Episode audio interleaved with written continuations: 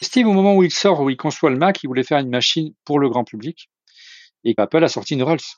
A sorti une machine qui aujourd'hui coûterait, euh, si, on, regarde l'inflation, près de 10 000 euros. Salut Olivier Frigara. Salut Jérôme Colombin.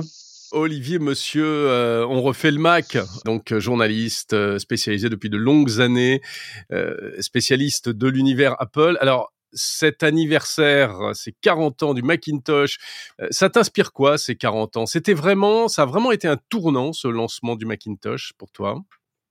Ah oui, ça a été un tournant parce que c'était la première fois qu'on voyait un ordinateur personnel avec une interface graphique, avec une souris de série, euh, ce qu'on appelle le WYSIWYG, hein, le What you can see, what you make. what you get. Voilà, What You Get. Euh, et, euh, et c'était vraiment révolutionnaire. Et l'idée euh, novatrice d'Apple et de Steve Jobs en particulier à l'époque, c'est de vouloir permettre à monsieur et madame tout le monde, déjà à l'époque, en 84, de se doter d'un ordinateur et de ne plus taper un de nom de, de, de commande ah, tiens, Rigo, comme on le faisait à l'époque, avec un, système que tu adorais, je le sais, Jérôme, c'est pas bien, ça s'appelait le DOS du PC de Microsoft. non, j'adorais pas le DOS, mais c'est vrai que j'étais plus PC, et donc forcément j'étais plus DOS et ligne de commande. personne n'est parfait. Voilà. Mais pour les plus jeunes qui nous écoutent, Olivier, euh, rappelle-nous un peu ce que ce qu'a apporté vraiment le Mac. Alors tu l'as dit, euh, l'interface euh, graphique, parce que un ordinateur, bah, ça fonctionnait pas avec une souris à l'époque.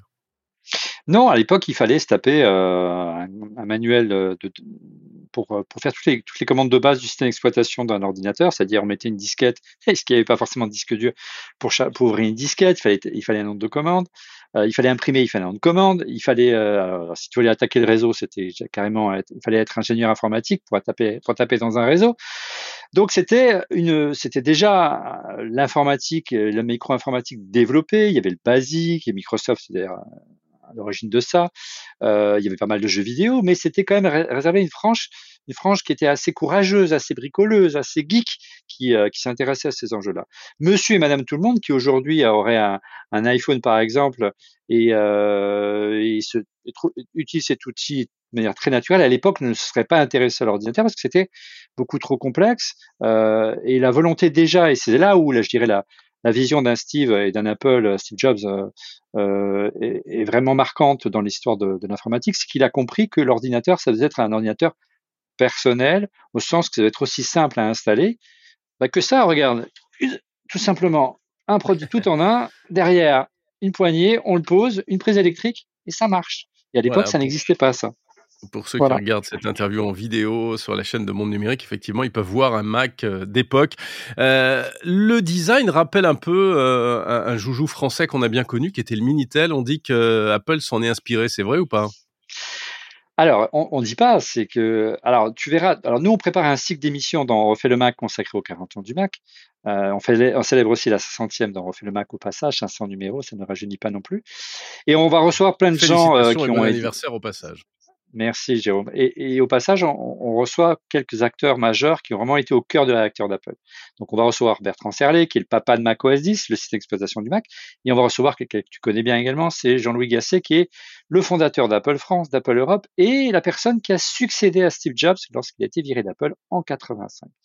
Et dans l'émission, alors je vais pas troller l'émission, mais effectivement, il nous raconte qu'un jour il a reçu un petit mail d'un certain SJ at apple.com qui lui demande Tu veux pas nous envoyer un Minitel, s'il te plaît, à Cupertino? Voilà. Ouais, et, euh, quelques mois plus, tard est arrivé, est arrivé euh, le Mac. Est-ce qu'il y a un lien de cause à effet? Je ne sais pas.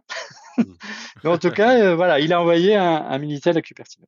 Mais c'est vrai que ce truc, ce côté très compact, euh, le fait qu'il y avait une poignée en fait dans l'écran. La poignée tout en un, le clavier intégré. Bon, alors le Minitel, hein, c'était pas un ordinateur, mais c'est vrai qu'il y, a, bon, il était plus, il était moins haut, il était pas, c'était, c'était pas un ordinateur, c'était une console télématique pour consulter à distance du, du, du, texte. Mais euh, mais il y a une, certaine analogie. D'autres lui trouvent une, une, analogie avec un jeu vidéo que les moins de 20 ans ne peuvent pas connaître, en 84, qui s'appelait la console euh, Vectrex de Milton Bradley de MB, qui est exactement la même chose mais en noir, mais l'écran il est euh, situé à la verticale plutôt qu'à l'horizontale. Voilà. Mmh. Cela dit, même pour l'époque, moi je me souviens, c'était un, un, petit écran, non? Parce qu'il y avait déjà des écrans un peu plus grands. Hein Ouais, tu avais des 12 pouces, tu avais des 14 pouces, mais ça n'allait pas beaucoup, beaucoup plus loin. Mais euh, c'était pas grave parce que tu avais la valeur ajoutée de pouvoir déplacer facilement ton ordi hein, puisque tout était intégré, tu avais juste la puce électrique, hein, euh, et tu avais surtout l'interface graphique, donc tu n'avais pas besoin d'avoir un immense écran. Euh, et puis bon, le Mac n'a jamais été une interface de jeu vidéo, malheureusement forte en tout cas, et, euh, avec un écran comme ça, on lui a pas non plus donné de grandes chances de se développer. C'était un écran noir et blanc hein, à l'époque. Mmh donc après, on verra le, ce Macintosh se, répandre, euh, notamment dans les, dans les professions libérales, hein, qui étaient assez tentées par ce truc-là, les médecins, les experts comptables, etc. Les gens qui avaient des, qui commençaient à avoir des besoins d'informatique, mais qui savaient pas trop comment, par quel bout prendre le problème, en fait. Il y avait, il voulait quelque chose de simple, quelque chose de design déjà, hein, qui est un peu le, mantra d'Apple aujourd'hui. Et c'est vrai que naturellement, le, le, ils sont dirigés vers le Mac. Euh, mais il faut rappeler qu'au départ, en 84, euh, c'est un échec le Mac à sa sortie. Hein, ça a causé euh, le départ finalement un an plus tard de, de, Steve Jobs, pas parce que c'était un échec, parce que ça a créé des tensions entre entre lui et le, et le patron d'Apple de l'époque, qu'il avait lui-même nommé, le CEO, hein, John Sculley, qui était l'ancien patron de Pepsi. Et, euh, et, à un moment donné, le conseil d'administration a dû choisir entre Steve Jobs et John Sculley, et il a choisi Sculley. Voilà, mais c'était un échec. Parce que Steve, au moment où il sort, où il conçoit le Mac, il voulait faire une machine pour le grand public et que Apple a sorti une Rolls. A sorti une machine qui aujourd'hui coûterait, euh, si, on, regarde l'inflation, près de 10 000 euros pièce. Mmh Donc forcément, euh, euh, il y avait un problème de, prix. ce que, mais ce que, ce que par contre, et c'est la faute de, Steve, en tout cas c'est sa responsabilité, à l'époque, un ordinateur, c'était une machine à tout faire. Euh, le succès d'Apple à l'époque, c'était l'Apple II, souviens-toi, avec euh, cette énorme boîte avec, euh, je crois, il y avait huit slots où on pouvait tout brancher, des cartes vidéo, on peut même le mmh. transformer en machine à tricoter, en machine à coudre si on voulait, on pouvait tout faire. C'est le royaume du bidouilleur. Puis le Mac arrive, il est révolutionnaire par son interface, mais il est déjà fermé. Je dis déjà parce que c'est le cas aussi aujourd'hui, beaucoup. Il est déjà fermé. Et, et, dès lors, tous les gens qui auraient pu être intéressés le noyau des utilisateurs Apple, la base, non pas le grand public, s'est dit mais je pourrais rien faire, je peux pas brancher de carte d'acquisition, de scanner, euh, une imprimante c'est la galère, euh, un écran externe c'est impossible, un disque dur on peut pas le brancher. Enfin c'était euh, Steve voulait un, produit très euh, Steve, je dis comme si j'étais mon pote, mais Steve Jobs, on commence à le connaître à force, euh, voulait vraiment un produit tellement grand public que qu'il il avait limité ses capacités d'extension et un peu trop. Il était trop novateur pour l'époque. Euh, et si bien que l'ordinateur n'a pas trouvé ça dans son public. Ce n'est qu'une fois que Jean-Louis Gasset, dont on a parlé tout à l'heure, a pris la succession de Steve Jobs, il a regardé le produit, il a vu qu'il était fermé, et euh, ils l'ont ouvert de suite et il s'est vendu. C'est-à-dire qu'ils ont mis des slots d'extension, on pouvait brancher un écran externe, la fameuse imprimante laser qui est arrivée, qui a fait que cet objet est devenu euh, euh l'outil préféré de tous les gens de, des médias, de la presse, des journaux, des magazines, des photographes et euh, euh, des graphistes. parce que c'était un outil clé en main génial pour, pour faire de la PAO, de la publication assistée par ordinateur. C'est une mmh niche de marché. Olivier, l'événement Macintosh, c'était aussi la présentation et le lancement du produit lui-même, avec une keynote de Steve Jobs qui restera vraiment historique dans les annales au même titre que la keynote de présentation de l'iPhone. C'est la première fois qu'on voit une vraie keynote euh, d'Apple et de Steve, qui, aujourd'hui est euh, devenu un langage dans, le, monde du business en général, pas seulement la tech, où quand une marque a besoin de sortir un produit, fait une, présentation, un événement, une keynote, un event, comme euh, l'a inventé Apple dans les années 80 avec le Macintosh. C'est devenu un code. et à l'époque, pour la première fois, on a vu des gens se lever et faire une standing à un ordinateur ça fait un peu bizarre sur le moment, mais c'était le cas parce qu'il y avait énormément d'espoir en fait de, de voir vraiment se populariser euh, l'informatique dans tous les foyers américains à l'époque. Mais à 10 000, euh, à 10 000 euros en comptant l'inflation, c'était peut-être un peu, un peu osé. Ouais. Et puis euh, standing ovation pour un ordinateur, mais il faut dire que l'ordinateur, euh, il savait parler, euh, il disait bonjour, il avait un joli sourire, il y avait tout. Il avait une interface graphique, il y avait, voilà. il y avait cette, voilà. Même si tu, tu sais la, la, la polémique qu'il y a eu par la suite, on dit qu'Apple a inventé l'interface graphique et la souris, non, ils l'ont pas inventé. Steve Jobs l'a vu, l'a perçu. Euh, il s'en est inspiré parce qu'il a visité un jour le, le, Xerox Park, qui était le, le parc, le, centre de recherche et développement dans la Silicon Valley de Xerox, qui était le géant de l'impression, qui est toujours d'ailleurs, photocopieur notamment euh, aux États-Unis. Et ils avaient développé une, un, ordi, un super ordinateur, un super calculateur, une station de travail qui s'appelait l'Alto, qui était basé sur une interface graphique et une souris. On lui fait la démo, Steve, et ça valait des, centaines de milliers de dollars. Hein. Et Steve voit ça et il dit mais waouh c'est génial le truc pourquoi vous en faites pas un micro-ordinateur? Bah, Il leur répond mais c'était pas notre marché nous on fait des nous on se dirige aux entreprises donc il rentre chez Apple et il décide d'essayer de, s'inspirer de cette interface, mais l'adapter au grand public. Il a compris de suite la valeur ajoutée pour le grand public. Et il aurait dit à l'époque, ils ont de l'or entre les mains et ils n'en font rien. Voilà. Hmm. Et alors après, la suite de l'histoire, euh, pour toi, ça a vraiment été fondateur, même si euh, ça n'a pas marché au début. Euh, le Mac a vraiment posé les bases de, de l'informatique d'aujourd'hui? Oui, parce que tu as eu un an plus tard, tu avais la première version de Windows qui sortait. sachant que l'un des premiers développeurs du Mac, c'est un certain Bill Gates, je sais pas si ça te rappelle quelqu'un, et, il a découvert le Mac et parce que Microsoft fournissait des logiciels pour Apple, et il a dit c'est génial et il a compris de suite l'intérêt. Donc Windows a existé parce que Apple a sorti le Mac. Il y a un plus tard, ils Steve Jobs d'ailleurs. Ah, il a convoqué à Cupertino, il a traité de tous les noms, il a mis dehors, mais le mal était fait.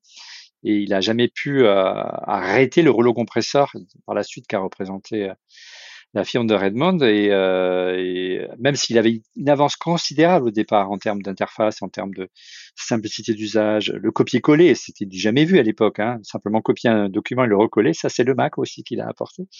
Euh, simplement avoir une corbeille dans un dans un dans un dans un bureau et glisser un fichier dans un corbeille, ça n'existait pas avant. C'est tout bête hein, aujourd'hui. oui, c'est marrant. Taper euh, Dell quelque chose, etc. C'est marrant parce qu'aujourd'hui, tu, euh, tu montres un, une disquette, tu sais, de l'époque, une disquette 3,5 à quelqu'un de la nouvelle génération, et tu dis, tiens, tu as fait une impression 3D du logo disquette de, de Word? Je te dis ça aujourd'hui. du logo sauvegardé de Word? Voilà, ça te montre l'évolution, mais c'est ça, en fait. Bref, euh, mais euh, ouais, ça a été fondateur, puisque finalement, toute l'industrie s'est basée là-dessus, de même qu'en 2007, lorsque l'iPhone est arrivé, il a marqué également un le, marché et l'ensemble de l'industrie Android en tête Google a suivi avec Android, donc euh, et avec une interface qui était très proche, qui reprenait les codes d'Apple. Donc oui, ça a été vraiment novateur. Apple n'en a pas su en tirer les, marrons du feu, parce que c'est Microsoft qui a, décroché la timbale. Hein. Euh, la première version de Windows était euh, pas géniale, il n'y avait même pas de souris. La version 1 ou 2, la souris était arrivée, puis la couleur était arrivée, puis Windows 3 est arrivé, ça commençait à être sérieux. Puis en 95, Windows 95 est arrivé et ça a cassé la baraque. Et euh, c'était pas cher, ça marchait bien, c'était plus stable que le Mac à l'époque. Et c'était le début de, de, la, de la descente aux enfers d'Apple dans les années 90. Steve était déjà parti depuis belle lurette. La bonne nouvelle, c'est que finalement, l'échec du Mac a permis le retour de Steve quelques années plus tard. Voilà, c'est ce qu'il mmh faut se dire. Est-ce qu'on sait aujourd'hui pourquoi euh, il s'est appelé euh, Macintosh? Euh, il y a, en fait, le nom, c'est pas Steve qui l'a, qui l'a, qui l'a décidé, puisqu'en fait, euh, tu as une demi-heure devant toi là ou pas? Mais, mais on va essayer de faire court. En gros, le projet Macintosh à l'origine était déjà un projet lancé. Et c'est pas Steve Jobs qui s'en occupait, c'était un certain Jeff Raskin, qui était un petit génie également de, de l'informatique, et qui rêvait de faire un ordinateur grand public comme Steve à, à moins de 500 dollars. Euh, et il voulait une machine tout en un, un peu comme le Mac euh, aujourd'hui, mais euh, vraiment accessible, mais du coup très minimaliste et très limité en termes de, capacité de graphique. Donc c'était pas du tout une interface graphique, pas de souris, etc., etc.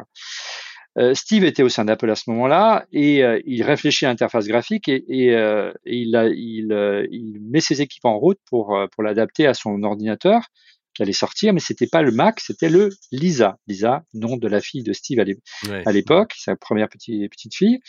Et euh, mais Steve était jeune, euh, milliardaire, ingérable, caractériel, et, euh, et très rapidement, il rend les ingénieurs d'Apple, les designers assez fous très rapidement. Et le patron d'Apple lui dit, écoute, tu vas, on va, mets-toi sur le côté, ne t'occupe plus du projet Lisa, tu vas être le, trouver une poste de super patron de, de, la division hardware, tu vas, tu vas superviser, mais pas au quotidien, parce que c'est contre-productif, ce qui était vrai.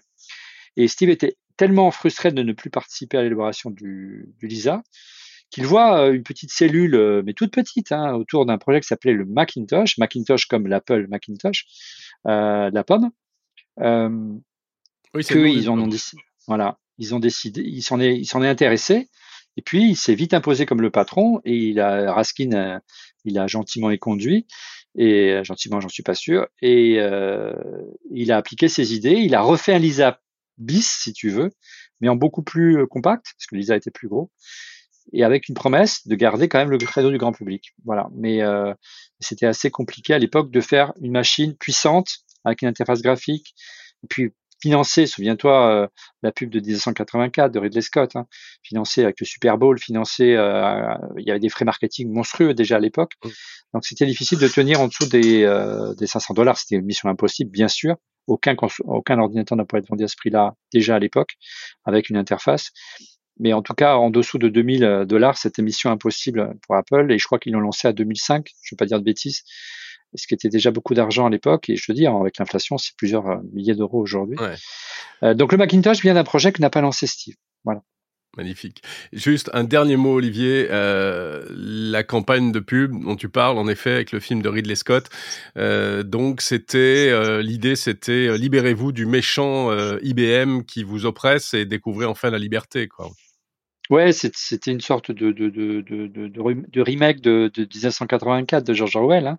Euh, où tu vois euh, un monde uniforme euh, qui travaille pour travailler, un monde de gris, et puis tu vois arriver une jeune femme avec en, jogging, enfin en basket et, et short et, t-shirt avec un magnifique Macintosh sur le sur le, le flanc et qui qui balance un énorme maillet dans l'écran, qui fait tout exploser et, libère le monde et la créativité et la couleur arrive. C'est Macintosh face au, au, PC et IBM qui était l'ennemi d'Apple à l'époque il fallait à Steve Jobs un ennemi, c'était IBM pendant un temps, après ça a été Microsoft, après ça a été Samsung, après ça a été Google, puis après ils font un Miami. Mhm. ainsi va la vie. Merci beaucoup Olivier Frigara.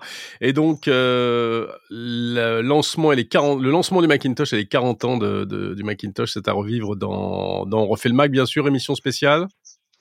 Oui, dès le 24 janvier euh, à 17h, mais donc c'est un petit peu avant cette émission.